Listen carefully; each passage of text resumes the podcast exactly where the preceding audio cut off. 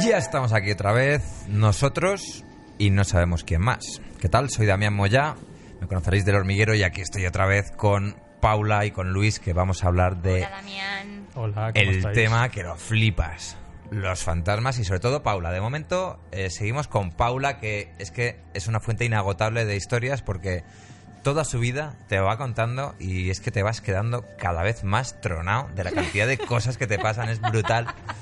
Porque no es, no es que Lo te raro pase... es que no se me ha ido la pinza. Desde luego. es increíble porque eh, me estaba contando ahora antes de seguir grabando, eh, que vamos con el podcast número 3, que mm, hay cosas que tú sientes físicamente de otras personas. Sí, O sea, tu nivel de, digamos que tu nivel de empatía es eh, radical. sí, exactamente. Pues vamos a hablar de esto. El ni- nivel Dani Rovira. Joder.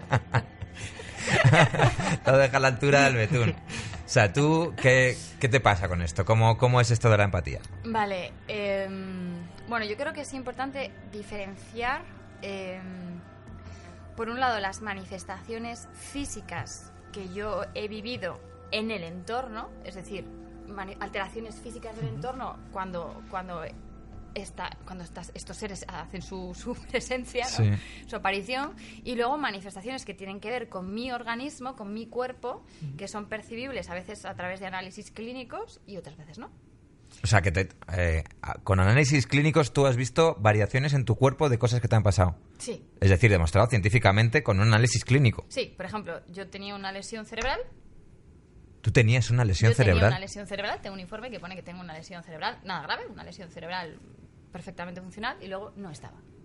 Pero que, perdón, Espera, espera, claro, es que un siempre... segundo, eh, un segundo, freno de vamos mano. otra vez. Rebo- rebobinamos. O sea, ¿en qué momento te, te vas nada, a, pues me, me a- ver? una, no sé si era un escáner, una resonancia Un TAC, magnética o un algo, algo de este rollo. Es que, Pero todavía, perdóname, ¿eh? más a- anteriormente todavía, eh, ¿en qué momento decidías que te vas a hacer un TAC? Bueno, pues porque gran parte de, de- vivir en esta circunstancia eh, implica para mí un desgaste físico y emocional grandísimo, hasta el punto de llegar a enfermarme. O sea, hay momentos, tener en cuenta que hasta ahora hemos hablado de recuerdos que no son míos, sensaciones que no son mías, eh, contactar con personas que no están, eh, que esas personas interactúen conmigo, que manipulen mi cuerpo, que me golpeen, que me tiren cosas o que tiren cosas. O sea, todo esto a mí me afecta, me afecta físicamente. Lo pasas mal... Lo he pasado muy mal. O sea, yo eh, cuando estoy en sitios en los que hay muchas personas fallecidas, pues por ejemplo en, en- en el monumento conmemorativo del 11S, ¿no? En, en Nueva York, yo lo paso súper mal. Súper mal, nivel, me desmayo. O sea, muy, Sí. muy, muy, muy mal. Eh, entonces, durante mucho tiempo los médicos pensaron que yo tenía una enfermedad autoinmune, que es como el cajón desastre de las enfermedades, ¿no? No Es sé como la fibromialgia del cerebro, ¿no? Exacto, es como, Sí, bueno, como- pues a ver, a nivel psiquiátrico me han evaluado, por supuesto, porque antes de, de- de nada yo le dije, a ver si a mí se me está yendo un poco la pinza, a mí que, que me, que me evalúen, ¿no?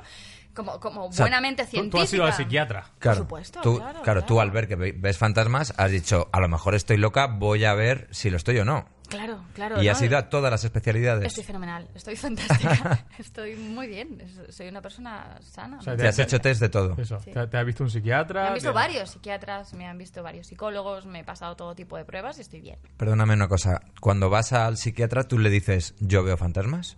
Eh, algunos sí, otros no, depende. O sea, has ido a varios. Sí, Cuando tú vas a lo del TAC, eh, no voy con los fantasmas. ¿eh? no vas con este tema, es porque... porque estoy enferma, no saben por qué, qué será esto. Y la realidad es que todas esas enfermedades que yo he ido teniendo aparentemente no tienen rastro ahora. Tú has tenido toda una colección de enfermedades eh, absurdas. Pero ¿cuáles, cuáles, cuáles, eras- eh, ¿cuáles eran esas Pues enfermedades? mira, ¿Qué fue? eh, por ejemplo, tuve síndrome de Besset, que es una enfermedad autoinmune de afectación multiorgánica. Me puede afectar al intestino, me puede afectar al cerebro, me puede afectar a muchas cosas. Un tiempo en el que se pensó que podía ser un neurobeset, que es una afectación neurológica como consecuencia de esta enfermedad. Ahí fue el episodio en el que se me dice, oye, vamos a hacerte esta prueba, vamos a ver cómo está tu cerebro. Es que ni siquiera había habido nunca de Besset. No sabía ni que existía es, esto. Es un, es un síndrome. O sea, es una cosa rara, de estas Es de un- sí, plan house. Sí, sí, sí, sí, totalmente. Y, y, he estado medicada con esto y hubo un momento en el que dije, mira, ¿sabes qué? Voy a quitarme la medicación y a ver qué pasa. Y la O sea, te han, te han llegado a medicar de enfermedades que no tenía. que no tenías. Pero- o sea, que has tenido... eh, los resultados daban que sí.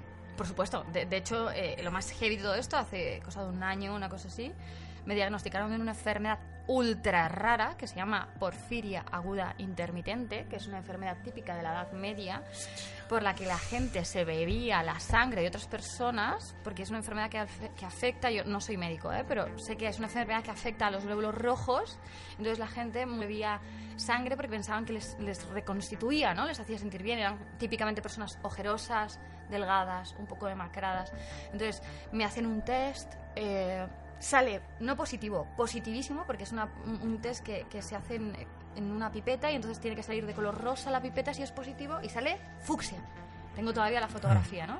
Eh, sale fucsia, sale muy, muy, muy fuerte, entonces me llevan eh, al hospital a ponerme el tratamiento, porque es un tratamiento que se pone intravenoso. Entonces, a la hora de, de ponerme el tratamiento, me hacen un retest para confirmar el diagnóstico. Todo esto en el mismo día, ¿eh? Cuatro o cinco horas de diferencia. Y al hacerme el retest sale negativo. Negativísimo. Te sale a cero. Cero. Y van y comprueban el que, el que te había dado positivísimo. Y el positivísimo es un positivísimo eh, contrastado con dos científicos de laboratorio. Después de esto, eh, ¿se te vuelve a hacer otro test más?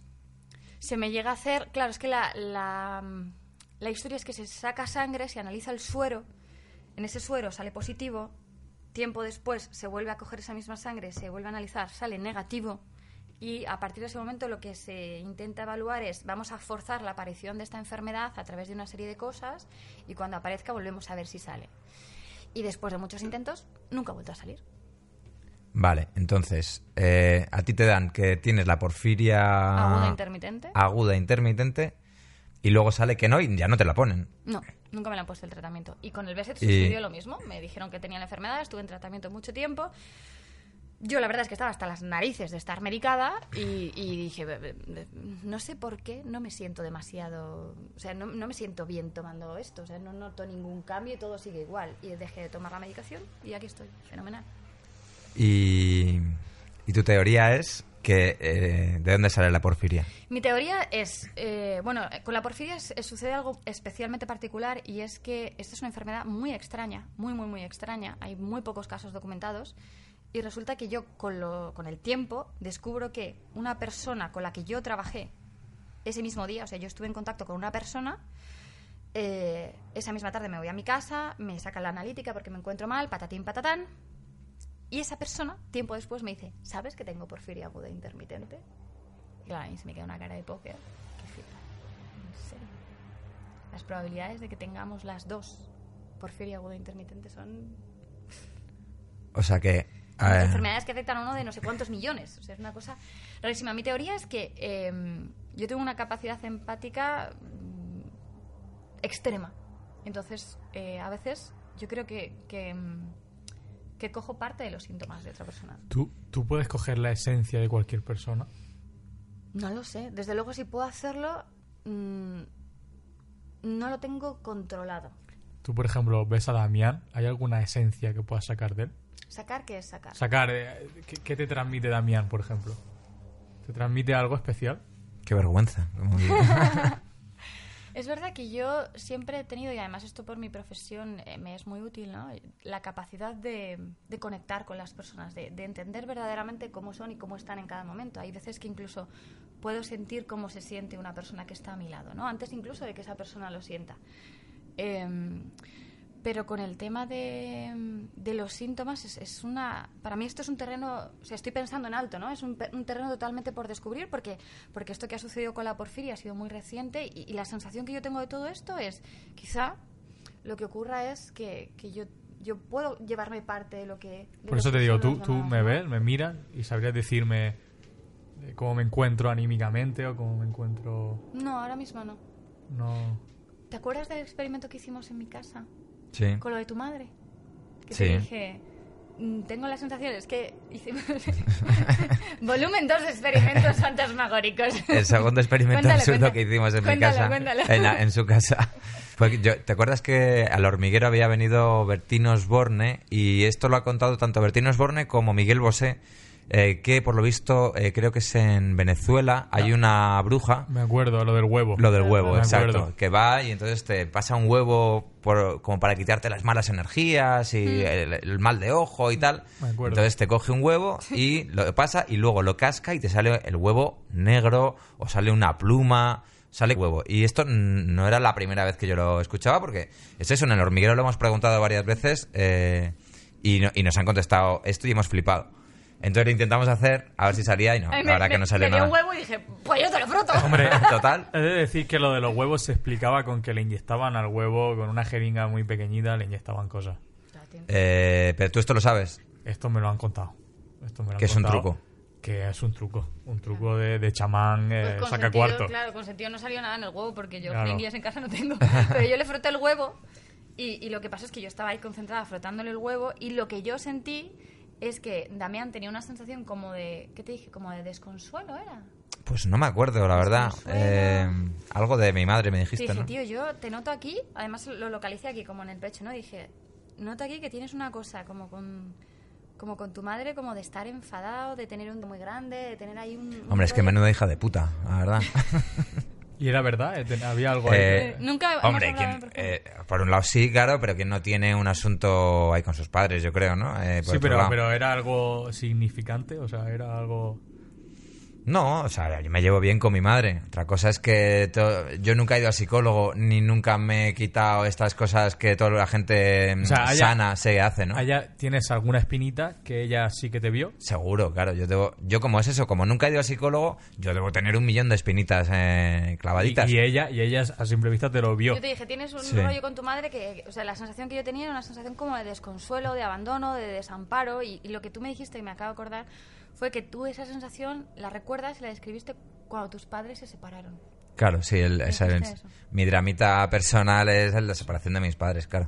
Que cuando yo era chiquitito, pues claro, me puse súper triste y, y eso me jodía. Y eh, a la gente que se le separan los padres, pues normalmente le pasa un poco eso, que se queda con un Sí, yo- toquecito. yo- a mí me, me- me pasó cuando yo- mis padres se separaron, yo tenía un año, o sea que no tengo conciencia de eso. Y, y no sé, en ese caso yo, por- ejemplo, no lo sufrí de esa manera, pero... Hay personas que lo sufren de una forma y de otra. La Claro. cuestión es que, bueno, pues yo... mm, hay Tú notaste algo en Damián. Tengo dije, esa sí. sensación, sí, es una sensación, es una intuición, es como eso, yo lo vivo como una sensación mía. Entonces, claro, hay veces que es más fácil desprenderse de esas emociones y otras veces que no. Igual que con el tema de los síntomas, yo creo que, que estar en presencia de una energía muy fuerte, pues como si fuese una energía nuclear, o sea, estar en presencia de una energía nuclear altera tu propia energía y en este caso puede producir mutaciones dentro de tu propio, organismo, ¿no? Y pues yo entiendo que es algo de ese estilo, ¿no? Como, como si estar en presencia de determinadas energías alterase mi propio funcionamiento. Yo verdaderamente me quedo agotada, os lo decía en el, en el primer podcast, ¿no? Que, que después del experimento que hicimos con el espejo, yo el día siguiente estaba, estaba muy cansada. Recuerdo estar en Nueva York, estar en el monumento al 11M y estar reventada, o sea, con la tensión por los suelos. Y no lo puedes evitar. No lo puedo evitar. No te puedes activar y desactivar. No lo sé hacer, no lo sé hacer. Que estará también un poco la intención de decir, oye, eh, si Paula tiene esta sensibilidad, lo primero que tenemos que intentar es intentar que, que se pueda activar y desactivar. Que estaría bien que se pueda conectar haciendo con un botón, clic, Hmm. empiezo a ver fantasmas, clic, me dejo de verlos, que es un agobio. Eh, esto sería fantástico. Eso es como tomarse unas vacaciones del trabajo. o sea, Exacto. Claro, es que lo que he queremos. llegado. Eh, Estoy aquí 24 horas de jornada intensiva. pues, Bueno, es que yo lo veo un poco así. A veces es como, no sé, decía el otro día Damián, mira, tío, a mí me pasa muchas veces que me meto a dormir, pues después de mi trabajo, de mis movidas, me meto en la cama y alguien o algo me da unos puñetazos en la almohada que me jode la vida, tío. O sea, no me puedo dormir. Que es una cosa como muy de, tío, o sea, si quieres decir algo, dilo. Pero no me jodas. Te pega puñetazos en la almohada. O sea, es, eh, es como, sí, como un puñetazo. Como... y esto sí que tu novio no siente nada. Es que te- dormimos en almohadas diferentes. Mm. O sea, Pero bueno, un, no, puñetazo, vibraciones- un puñetazo en principio lo notaría cualquiera. eh. Es decir, No lo sé. enti- entiendo que O sea, la percepción este- es si- tuya. Si, si su, si su almohada es más grande que la mía y están separadas y mi almohada es de estas de, de viscoelástica, ¿sabes? Que cuando das Hmm. como que se, se absorbe, el, Amortigua. amortigua. Pues no lo sé, no sé. Él, él la verdad es que no lo siente, pero a mí es algo que me resulta tan molesto que a veces hasta me cambio de cama. en plan, me voy, no puedo más. ¿Qué y es- dura mucho rato. Sí, rato, media hora, una hora, mucho tiempo. Pues esta la tenemos que grabar. Sí. O sea, esto sí que tenemos que grabarlo. Lo que pasa es que es lo de siempre. Deja marca en la almohada. en la almohada. Mm, yo creo que no. No me he fijado, ¿eh? Igual es que, es que siempre es en el lado superior izquierdo. Entonces yo suelo dormir de este lado. Entonces algo, es algo como que digo aquí y es como... ¡ah! Mira, yo estoy pensando una cosa. Recuerdo la película de Paranormal Activity, he que dejan por, dejan por la noche una cámara grabando. Sí. Propongo dejar una, hacer esto, ¿no? dejar una cámara en- enfocando a tu cama Claro. Y ver qué pasa. y ver qué pasa. Dejarla. Experimento número 3. Lo que pasa es que la historia es que a veces... O sea, no pasa todas las noches, ni Hmm. pasa to- durante Bueno, toda lo la dejamos noche. durante un mes grabando y el día Claro. que salte la liebre, Pues sí, es una buena cosa, ¿no? Sí. Es fácil de hacer y además eh, se puede poner para la cámara para que salte cuando hay movimiento, ¿no? claro, porque minutarse una noche entera, Sí, es un poco tostón. eh, ¿quién lo hace eso? ya ves. Bueno, supongo que habrá gente que, que haga estas cosas, ¿no? Algún experto en temas paranormales que a lo mejor pueda poner un sensor de movimiento. No, eh, yo, yo también, yo lo que haría sería ponerla grabando y en si esa noche sentiste algo, Claro, mirarla esa noche. mi- mirar esa noche, no, Vale. no Claro. hace falta, tampoco queremos mirar todas tus noches en pareja, o sea, no es nuestro tipo. Qué guarrones sois, ¿eh? No Que pueda parecer eso, no, es lo, no es lo que queremos, ¿vale? No... No es el objetivo de este programa. Hemos montado solo el podcast por, por ponerle una cámara en la habitación. Qué bien. Bueno, y mm, cambiando un pelín de tercio, porque seguimos un poco en el mismo rollo de entrar en el plano físico. Eh, en muchas películas se ve como, pues eso, se, se cae algo, se mueve una pelota, la- esa pelota que cae en, en la película del... ¿Cómo se llama? La el final de la escalera. Ah, Eh, No buena, buenísima Jo, película, tienes que verla. no me eh. cagué yo con esa peli. películas de miedo que Es que me da muchísimo... Es que eso es una... Es que me da muchísimo miedo las pelis de miedo, tío. Pues en esa peli sale una cosa que a mí me flipó, que es la escritura automática, que es, eh, hacen una ouija y una persona como tú, pues eh, coge un papel y empieza a intentar escribir, a- eh, el fantasma escribe a través de ella. Y empieza, bueno, la escena es terrorífica, yo me cagué por la pata para abajo. ¿Vosotros haríais aquí con ella una ouija? Uf, no sé, tío. Yo es que no sé, no sé hacerla. Pues Pues esa, esa es buena, ¿eh? ¿Nos atrevemos? A mí me da cosa, eh, la verdad. A mí también me da Sinceramente, cosa. me, Sí, da, me da mal rollo. A mí también. Me gustaría poder descubrirlo sin tener que llegar a hacer la Ouija, pero si no conseguimos nada más, mm, mismo, podemos hacer la Ouija. Podemos encontrar a alguien que haya hecho esto antes y que, que sepa, ¿no? Igual... A ver, si hay, si hay tutoriales de cómo instalar Windows 10 en YouTube, seguro que hay Bueno, pero tutoriales. fiables, porque nos la jugamos. Sí, sí, bueno. Tiene que ser algo de Ya. mm, alguien que sepa de verdad, ¿no? De Es que yo he hablado con gente que me ha dicho la Ouija no hay que tocarla, porque es chunga. Se abre puerta. Hombre, a ver, yo pienso... Ella no tiene nada que perder, tú y yo. eh, Claro, ella ya vive así, pero nosotros, Nosotros- estamos aquí tan tranquilos. Estamos viviendo cojonudo. o sea, Se vive muy bien en la ignorancia.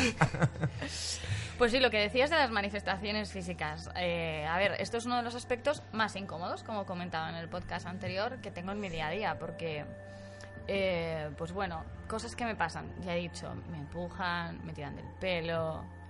eh, es como vivir con Ernesto Neira. pues, pues, eh, pues sí. tengo un maltratador invisible. Pero es por la calle, por ca- solo en casa, por la calle. En la calle, en casa, eh, me ha pasado también que se caigan vasos, abrir, ¿no? En la estantería y de repente hay vasos, plas, plas, plas, cayéndose. O sea, cayéndose o ves que están lanzándose. lanzándose, Como no si se suicidaran los vasos como los Eh, lemmings. eh, exactamente, sí, exactamente. Eh, también me ha pasado... mm, estoy recordando, ¿eh? Aquí un poco en el momento. eh, que se enciendan y se apaguen las luces, o que se suban de intensidad o se bajen de intensidad las luces también. Que se cierren y se abran puertas mu- muy pesadas. Una puerta, por ejemplo, de estas antiguas de, de metal, de hierro forjado, ¿no? Que pesaban cientos de kilos. Pues de repente, ¡boom! Un portazo de, de la leche a mi paso. Me ha pasado también trabajando eh, que saliesen en presencia de otras personas libros volando, uno detrás de otro. eh, Esto salía en el sexto sentido, eh, que salía, que llegaba la madre, ¿te acuerdas? No, no y está todo tirado. Es verdad. Y la, y la madre decía al niño, ¿pero qué has hecho? Y el niño, que no he hecho nada, que no he hecho nada. Y era el fantasma que se De dedicaba hecho, a tirar. una de las personas que vendrá dentro de poco contaba justo esto. ¿Ah, sí? Que cosas que caen. Sí, sí, sí, sí. Es que lo tremendo de esto es que todas las personas que cuentan eh, que les ha pasado algo así, es muy parecido lo que cuentan. Es decir, cuentan experiencias bastante parecidas. Y eso, dices, ¿qué es lo que ha sido antes? ¿Las personas contando estas experiencias de las cuales se ha sacado información para hacer las películas? ¿O es que Pues la, o la cultura popular, el, el imaginario colectivo que tenemos de los fantasmas nos afecta a, las per- a determinadas personas para que veamos determinadas cosas? A ver, hay que tener en cuenta también que yo soy una persona que no ve películas de miedo, con lo cual es imposible que esté sesgada. Ah, pues Porque mira. Yo no veo, es que me da mucho miedo. O sea, yo soy una persona que ve Godzilla y se caga de miedo. Esto es verídico. Me tuve que Manda sacar- huevos que tú tengas miedo de ¿Ya? la película teniendo fantasmas reales en tu vida. Pues me da miedo, me da miedo más la ficción que la realidad. O sea, Se, me- se me ocurre una cosa, un día ir con ella a ver una película de miedo. Una, que por ejemplo, eh, la, la monja o de estas que salen ahora de... Sí, qué y mala si- es la monja, por cierto, no sí, me gustó nada. Pero a ver si ella... ¿se eh, identifico patrones. identifica cosas que se cor- que, que- o sea si hay un patrón que dice oye oye pues Mm. creo que esto es así Hombre, yo creo que el, el sexto sentido a mí es lo que más me recuerda siempre. Cuando tú me cuentas cosas, yo siempre pienso en el sexto sentido. Que es, pues eso, es que veo muertos. Pero- pero aprovechando que ella no ha visto nunca una película de miedo oye, ¿Esta no la has visto tú? ¿El sexto sentido? Uf, Yo creo que la- vi un trocito, lo típico de Antena 3, de estás ahí medio en la siesta, reposición. eh, Y no... Pues eh, Esto- por eso hemos elegido este formato, porque la idea es entrevistar a gente que, que le ha pasado como al niño del sexto sentido, y tú eres la primera. Pero es que, vas- es que tenemos mucha gente que va a venir. hay mucha gente Lo que pasa es que estamos todavía con Paula, porque Paula da para muchísimo. Eh, tiene Oye, que yo tienes un además me montón. quiero enterar de todo. O sea, que, mm, si puedo compartir opiniones con otra persona, es que no me ha pasado nunca, ¿no? Mm. En plan de, hablemos de fantasma. Ah, pues a mí me pasa esto, ah, pues a mí me pasa aquello. Esto no, no me ha pasado. Y, y bueno, pues lo que os decía con las manifestaciones, eh, vasos, mm, libros, todo esto muchísimo. Eh, también... ¿Te han llegado a hacer daño? ¿Me han llegado a hacer daño? No, no me han llegado a hacer daño. ¿Te han dejado marca alguna vez? Hmm, Es que esto es difícil de saber porque yo soy una persona que tiene muchos moratones. Entonces a veces aparecen moratones en mi cuerpo. Pero puede ser por, puede ser por otra cosa. porque claro. tienes la circulación no, no, tengo floja. ningún, no tengo ningún diagnóstico de tener mala circulación. circulación flojada mira, Sí, la circulación floja No tengo es muy habitual. ¿Qué dolencia es esa? pero la realidad es que tampoco... Todas las mujeres tienen un poco la circulación floja, vamos a decirlo. que no, no te pasa que, que te metes en la, que cortarlo que te metes en la ducha y tu novia ha dejado el agua completamente congelada porque se, le gusta darse agua Ya, fría. Para Sí, que coja eso, es como lo tienen que arrancar porque no les baja a los pies, es tremendo la, la mal que va eso. ¿A ti también te pasa eso? A mí me pasa, a mí Si me es que pasa. yo creo que a casi todas las me chicas. gusta darme agua fría en las piernas, eso es Sí, verdad. ¿no? impresionante Pero mm, la historia es, por ejemplo, eh, no, no me han hecho daño nunca, pero yo sí que he sentido sensaciones que tienen estas personas, fantasmas, lo que sea, ¿no? Pues sensaciones de ahogo, sensaciones de asfixia, sensaciones de, de ceguera, de claustrofobia. Eso sí que lo he sentido y es muy agobiante. Y luego también recuerdo una, eh, en una fiesta de Halloween en mi casa. eh, la primera y la única que he podido hacer porque nadie quiso nunca más venir. Fue una fiesta, yo tenía 14 años, 14, 15, era pleno pavo, ¿vale? Lo típico que quieres hacer una fiesta con tus coleguitas porque tus padres se han ido a la sierra. eh, coño Y- eh, Buen inicio para una peli. hostia y, y nada, a ver, mi- la casa de mis padres es una casa muy pequeña, entonces éramos muy pocas personas, pues, teníamos a lo mejor 6, 7, una cosa así, ¿no? Entonces la idea era ver una, una peli de miedo y hacer una merendola así con lo típico de "Eh, chuches que parecen dedos y cosas así, ¿no? el negro murió primero No había ningún negro, pero hubiese muerto el primero, seguro. Entonces vimos la peli esta de... mm, Ay, es que no sé cómo se llama. Claro, es que yo me fui a la mitad porque me daba muchísimo miedo. Una que acaban empalando una tía, eh, que es como que parece de mentira, pero es de verdad. O sea, parece que, que está grabado eh, y es una peli. Sí, es, es la, esta que es una isla que, Sí. que son niños. Y No, Esto ya no me No acuerdo. sé, no sé es. holocausto caníbal. Sí, Sí. Holocausto Ah. Caníbal. Sí. Justos, ¿eran niños? No lo sé, se me ha ido un poco la olla, pero de- No Bueno, la vi entera. Porque Sí, me Holocausto Caníbal, Recuerdo eso una es escena con horrible. un caparazón de tortuga, no sé qué, y dije, uff, qué horror, me voy. Eh, la historia es que en esa fiesta pasó de todo. O sea, eh, la tele se apagaba y se encendía constantemente, con esta imagen típica de película de... Y la peña flipando. La peña flipando, diciendo, joder, tía, qué guay. Al principio qué guay, pero luego las puertas se abrían y no se podían cerrar. Y yo, con todo mi peso, intentando cerrar la puerta y la puerta no se cerraba. No se cerraba. Eh, los gatos bufando a las esquinas, corriendo de un lado para otro, eh, las luces encendiéndose, apagándose, las cosas rompiéndose de repente. Y se fueron todos. ¿En serio? ¿Se acabaron yendo? Sí, se fueron todos. Qué fuerte. O sea, se cagaron de verdad por la pata Se para abajo. cagaron, sí, y, mi, y fui una paria social en mi colegio muchos años ¿En serio? después. Sí, sí. Así te, o sea, te consideraban Fue muy raro. brujita. Fue muy raro. Fue tan raro que, claro, a la gente le gusta sa- pasar miedo, pero le gusta ir al cine, pagar para ver una película de miedo, volverse a su casa y decir, ah, qué guay, nada de esto existe. Entonces, cuando vas a una casa pensando que vas a ver una peli de miedo y acabas siendo el protagonista de una peli de miedo, no te hace ni puta gracia. Qué horror. Pero no pasó nada grave. No, no pasó nada grave. Pasó esto, pues, eh, cosas eh, extrañas, Por- por, lo, incómodas. por lo que veo, eh, nunca pasa nunca pasa algo físico. O sea, nunca te pegan, ni te matan, ni te... Sí, hay un punto que no cruza, ¿no? Nunca me han mandado.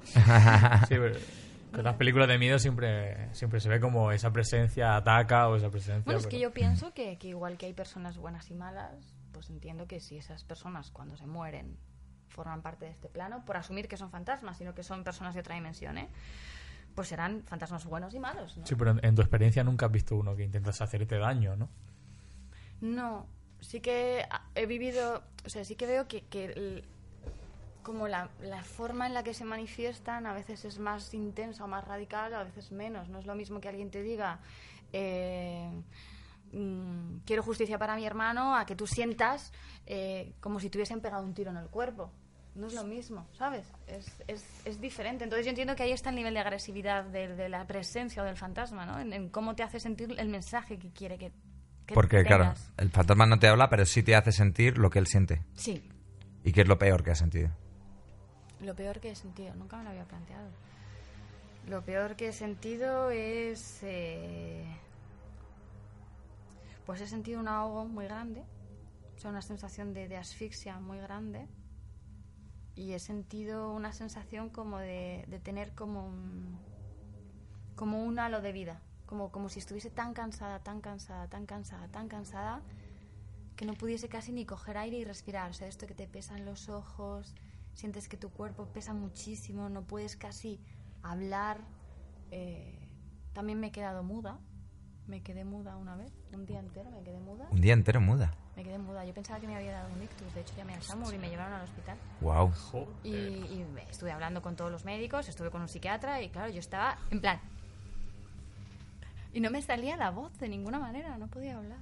Qué fuerte, es No tremendo. podía ¿eh? hablar, no podía hablar, no, no encontramos ninguna explicación orgánica, ni siquiera psiquiátrica, ¿eh? No, nadie me dijo, oye, mira, Paula, es que te ha dado un brote psicótico, o mira, Paula, es que... Yo estoy un poco eh, Nada. acojonado.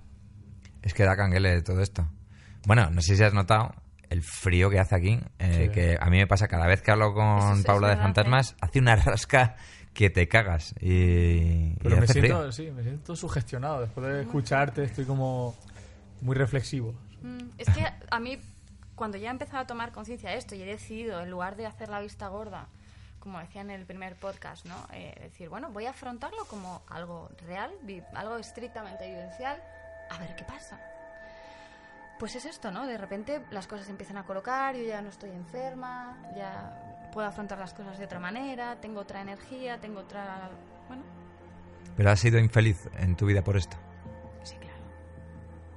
Durante tiempos largos. Sí. Incluso depresión. Claro, claro, claro. Pensad que durante mucho tiempo yo pensé que esto era una locura. Luego, claro, estudiando me di cuenta, vamos a ver, si tú tuvieses, si esto fuesen alucinaciones eh, y tú tuvieses una esquizofrenia, por ejemplo, las personas esquizofrénicas no solo tienen alucinaciones, tienen otra serie de síntomas que tú no tienes. O, o si, si tuvieses una lesión en el cerebro, en todos los, los estudios que te han hecho de, neuroimagen, habría salido algún tipo de, de, alteración, si tuvieses un tumor, si tuvieses un agujero en el cerebro. eh, no, pero claro, mi, mi, mi sensación es, pero, pero yo por qué me siento tan diferente? Imaginaos la confusión, de repente sentir que va a pasar algo, que va a morir gente, que, que va a pasar algo, que va a morir gente, y de repente pasa algo, muere gente y dices, vale, qué bien. Esto es, es- es terrible, es una cosa muy frustrante porque siento que si supiese manejarla y si pudiera hacer algo con ello, quizá podría ayudar a más personas o pudi- podría intervenir de alguna manera, pero tal como está, es un estopo más que otra cosa. Entonces me, me ha causado mucho estrés y mucha confusión. ¿Y a qué edad dirías que, se, que empiezas ya a dominar un poco la situación de decir, bueno, ya está, me acostumbro a vivir así? ¿O todavía ni siquiera estás en esa Yo zona? creo que todavía no estoy en esa zona. No, porque, porque todavía a día de hoy es algo que me da miedo y que pienso, todavía a día de hoy digo, ay Dios mío, ¿y si ahora por hablar de esto de repente van y me joden?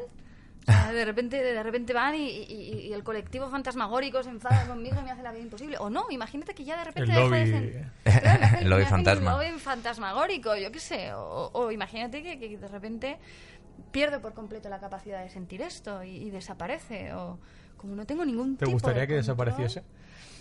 Pues he tenido muchos años de mi vida, no os voy a engañar, que sí. Que sí, porque es un incordio. Sentir que no tienes energía, sentir que sientes cosas que, no, que, que- que- se escapan al entendimiento, eh, ver que los demás no ven, cuestionarte constantemente. Pero luego he pensado, vamos a ver, esto tiene que tener un sentido. O sea, esto tiene que pasar por algo. Y si hay más personas a las que les pasa, tendrá una razón de ser. Esa es la idea. Voy a aceptarlo como tal. Voy a aceptarlo como tal Bueno, es que en un momento dado, en, en el delirio de conocernos, eh, yo empecé a pensar en, en crear los cazafantasmas. O sea, digo, claro, si Paula los ve eh, y realmente se puede hacer como entre fantasmas, que digamos que hay fantasmas atrapados que necesitan hacer una tarea y enseñamos a, conseguimos que Paula entrene los poderes y los desarrolle y entonces pueda darle on y off sin tú sufrir, pero de repente decir, voy a conectar con los fantasmas, a ver qué quiere usted, pues eh, usted necesita encontrar eh, esta movida y que se la demos a su hijo. Muy Otro bien, pues. plan de Damián sin fisuras. Crear los Vale. cazafantasmas. Yo creo que lo vamos a acabar creando. Estoy al 90%. Pero ¿te imaginas que, que fuera de verdad? Sería la hostia. Sí, pero eh, yo creo que que se, que se está llevando a un punto de comedia eso. O sea, yo lo que está No, no, diciendo no, ella... yo no, lo decía de yo- yo nada. sé- no, no, no, el pero- proyecto no es nada de comedia, No, ¿eh? pero yo, yo, yo te entiendo lo que dices, pero desde que desde el primer podcast hasta ahora, a mí me ha cambiado el cuerpo un poco. Claro. O sea, es que yo... ese efecto tú lo tuviste también. O sea, es, es Claro, como que tú al principio flipas. te O O quedas... sea, yo he te llegado, quedas yo he llegado aquí, sinceramente, digo, eh, A ver, que- la ciencia, me gusta la ciencia, yo la física. Pero oye, o sea, hay Luego una te persona haces caca los pantalones un poco. Es y a hay- mí me pasó, luego te vas acostumbrando, ¿eh? Pero... que hay que hay- es que no sé, no sé qué decirte, A ver. son cosas que sientes tú. que no- Claro, es que tú, claro, tú dices, eh, o sea, va a haber una chica aquí que se está inventando toda una vida entera no creo. eh, de historias y de anécdotas. Joder, pues. Estaría ahora en Hollywood haciendo Claro. guiones. Yo, ¿sabes? yo me creo que tú lo veas. Otra cosa es que pueda ser una movida del cerebro que sea Claro. capaz de crear toda esa fantasía. Claro. Eso podría ser. Pero pero que tú estés mintiendo, lo- yo ya lo niego directamente, vamos. Yo Yo también. siempre digo, cualquier cosa que me pueda decir eh, cualquiera de las personas que nos escuche es algo que ya me he dicho antes. Ya me he dicho, te lo estás inventando, ya me he dicho, estás chalada, ya me he dicho... Si de, si de repente viene alguien y te dice, viene un médico y te dice, oye, lo que tienes es un cuadro, eh, un, estado mental, eh, un cuadro psiquiátrico o psicológico, como quieras llamarlo, y tiene tal nombre. Si tiene tal tratamiento y a mí eso me hace estar bien, genial. Es que yo no me cierro a nada, quiero decir. Yo no estoy diciendo que sea... Pero tú que- crees que hay esa posibilidad de que sea un... Yo creo que todas las posibilidades existen. O sea, no, no estoy cerrada absolutamente a nada. Creo Bueno, que, que- Para eso esperamos más gente, Claro. para poder, porque si de repente vemos que hay un patrón común que, que une a todos, Es que yo estoy seguro de que ahora estamos grabando el tercero, pero a estas alturas nosotros ya vamos a tener un montón de gente que nos haya conectado en el Instagram de Están aquí y que nos haya dicho que ellos también ven fantasmas y que quieren participar y que vengan y contamos. Estoy convencidísimo de que vamos a generar una red de gente que le pasa esto. Y, y coño, es que igual que cualquier otro colectivo tendrán derecho a hablar y a decir cómo se sienten y a buscar una solución al lo, problema. lo que nos faltaba, otra minoría. Otra minoría más, que no, todavía no está indignada, pero darnos tiempo. Darnos tiempo. Os indignaremos. Y hacerle un Twitter, muy importante. Claro, y de repente a lo mejor quere- queréis unos derechos sociales que no tenéis. Exactamente. ¿Sabes? O sea, que aquí puede haber un movidón. Yo lo que creo es que esto es una verdad incómoda. Es una verdad incómoda porque a mí la primera me explota la mente. O sea, ¿cómo explico esto? ¿Qué, qué- dónde pone esto a Dios? ¿Dónde pone esto al alma? ¿Dónde pone esto a, a- A ver, yo- a nuestra existencia? Es, es No, muy Yo, incómodo. Vaya. yo aquí separo dos cosas, ¿vale? Que es la percepción personal de ella, Claro. que eso es donde, donde se genera la duda, y otra es la, la, la realidad objetiva, que es la que pueden tener dos o más personas. Claro, pero remontémonos Sí. al caso, por ejemplo, de, de, de la O, de la persona ahogada en mi casa. Eso, a eso voy. Digo que si hay una cosa que solo sientes tú, pues es posible que exista la duda. Claro. Pero si de repente hay un fenómeno que involucra a más personas, Claro. que el, que el grado de probabilidad de que todas esas personas sientan lo mismo de manera aleatoria es muy difícil, ahí se puede entender que algo hay. Pero eso O si eh, todas las personas de, de diferentes edades, culturas, mm, describen unas sensaciones parecidas a las que yo estoy describiendo, entendemos que ahí hay algo. Si Lo no que, sí que, lo que sí que es curioso es que va por países. Esto, y esto es eh, muy fuerte. O sea, tú vas a México y eh, la manera en la que ellos ven la muerte y los fantasmas y cómo se manifiestan es diferente. Porque tú ves Coco y ves la muerte de una manera, como la representan los mexicanos. Pero tú vas a Tailandia y lo representan de otra manera. Con otro tipo de fantasmas, con otro tipo de representaciones y demonios.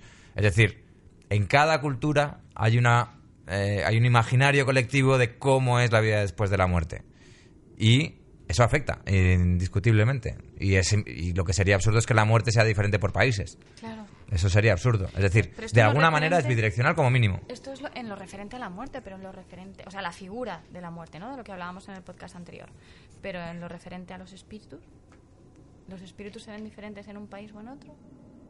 Es- esa es la historia. Pa- aparentemente aparentemente Eh, cuando tengamos a la chica mexicana lo compararemos bien pero vamos a mí ella me describió eh, hablé con ella por teléfono y me estuvo describiendo cómo ella eh, había cruzado un puente Hmm. tal cual sale en Coco no sé si lo habéis la visto o sea, a- ella te está hablando de un episodio relacionado con la muerte. con Ella la- me, me cuenta cómo va y ve los fantasmas de su familia eh, Exacto, pero mientras... ¿cómo ve ella esos fantasmas? La historia es, ¿esos fantasmas son personas como yo te estoy contando o esos fa- fantasmas son Catrinas? Eh, esqueletos, ¿no? Dices. Claro. Sí, eh, pues mira, no me lo dijo, tengo que, tengo que Yo estoy eso. deseando ver a Paula hablando cara a cara con otra persona. Como- Buah, ser la bomba. Muchísimas ganas, muchísimas ganas de, Sí, de- sí. de poder compartir esto abiertamente con otra persona, porque lo más parecido ha sido, eh, pues eso, hablar como, como decía en el otro podcast con mi padre, que de repente me dijera, no, es que yo vi esto, aquello, o mi hermana, ¿no? Pero, pero más allá de eso, que además ha sido un tema tabú en casa, mm, tabú en el sentido de que ninguna de las dos hemos querido hablar abiertamente de ello, ¿no? Porque no, no se dijese. Eh, yo no he hablado abiertamente de esto con nadie. Contigo, con Damián, Mm. ya está. Eh, ¿Podemos hablar de tu hermana en el próximo? Sí. Sí. no. Pues en el próximo podcast hablamos de tu hermana, que también es muy heavy. Lo, lo que, las cosas que me ha contado ella de la hermana eh, es tremendo. Mola muchísimo y lo hacemos en el próximo podcast. Estaremos aquí, amigos. Pasando frío. Qué rasca, coño.